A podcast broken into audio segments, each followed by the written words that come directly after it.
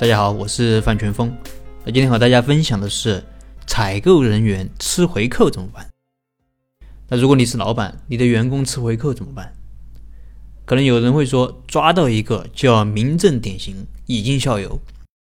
那有的人可能会从制度方面入手，比如说做股权激励，打造利益共同体。当然，也有领导可能会选择睁一只眼闭一只眼，只要做的不太过分。啊，同时不伤及自己或者公司的利益，就不会去管。那如果是你遇到这种情况，会怎么处理呢？要处理吃回扣的问题啊，首先要找到吃回扣的原因。那常见的原因不外乎两点：一当然就是人品问题，第二个就是制度问题。那今天我们不谈关于道德方面的问题，只谈制度的设计。那关于制度，可能很多朋友都听说过一句非常经典的话。就是一个好的制度可以让坏人变好，而坏的制度可以把好人变坏。那么我们如何去设计一套好的制度呢？我们在设计公司的规章制度时，一定要把握住一些底层的逻辑，不能上来就拍脑袋，那样很难有效。那公司的规章制度设计底层逻辑是什么？就是责权利三者的统一。那很多岗位出现贪腐问题、吃回扣的问题，那其实。根本原因都是因为岗位的责权利不匹配造成的。那比如说一些岗位权力很大，但是没有什么责任，也没有什么利益，那这导致的现象什么？是不是吃回扣、受贿？啊，比如说一些岗位有权利、有利益，但是却没有什么责任，那导致的现象是什么？是不是贪污？还比如说一些岗位没什么权利，也没什么利益，但是责任却很大，这导致的现象是什么？是不是消极怠工，不求有功，但求无过？就算明知这个项目可以赚很多钱，但是因为有风险，可能也不会去做，因为赚了钱也得不到啊。相反，亏了可能还要承担责任。啊，还比如说一些单位，那给部门经理的指标很重，但是权力没给到位，那经理对下属没有奖惩的权利，那使不动下属。那么，就算你给经理更多的激励措施。他也很难把工作开展到位。那最后我们再来分析一下采购人员。那一般情况下，采购人员有权利，但是基本上没有什么责任，或者只要流程上没问题就没有责任，一般也没有什么利益，干好干坏都差不多。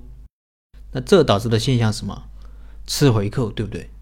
用手中的权利去换取利益，那怎么办呢？这里要给大家分享一个小案例。是我一位客户设计的。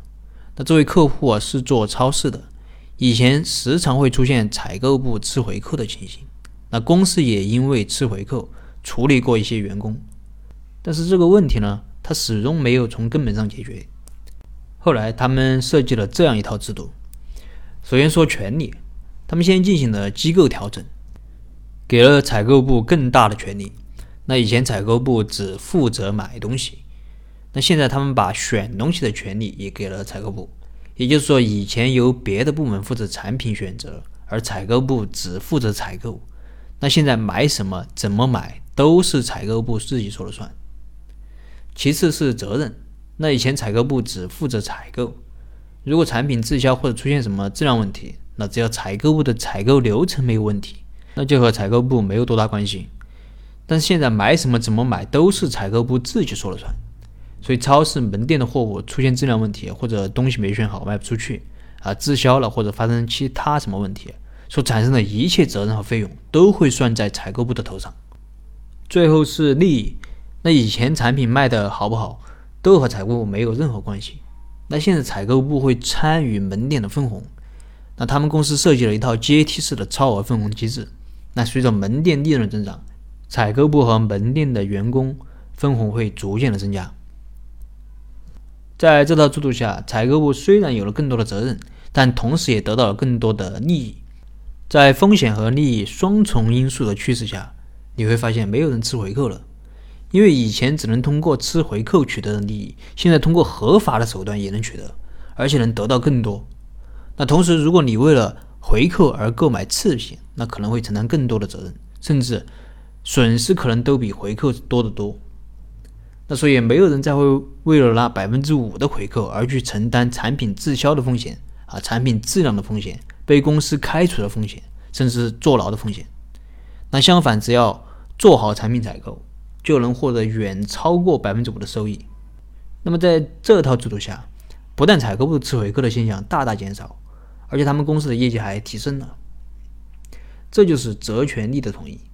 相反，如果设计的制度不能做到责权利统一，你会发现，无论怎么做都很难达到你想要的效果。比如说，你察觉有人吃回扣，那你就你开始监督啊，处罚了，那他们会不会停止？啊，他们可能只会动作更加隐蔽而已，对不对？啊，因为他们有采购的权利，但是又不能获得相应的利益，他们就会用手中的这个权利去干中饱私囊的事儿。那如果你加大监督和处罚的力度呢？那那样对他们来说风险就更大了。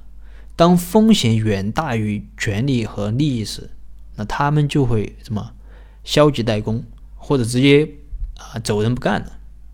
因为责任大又没有好处，那谁还想干呢？所以我们只能尽可能的去顺应人性，而不是压制人性，而不是动不动就禁止干这个，禁止干那个。那你得找到问题的原因，然后去疏导。呃，就像秦朝严刑峻法。那秦朝的法律可以说历朝历代最苛刻、最最严酷的，也是最压制人性的。这不准干，那不准干，动不动就给人上重刑。但是这样的法律并没有达到统治者想要的效果。统治者想要什么效果？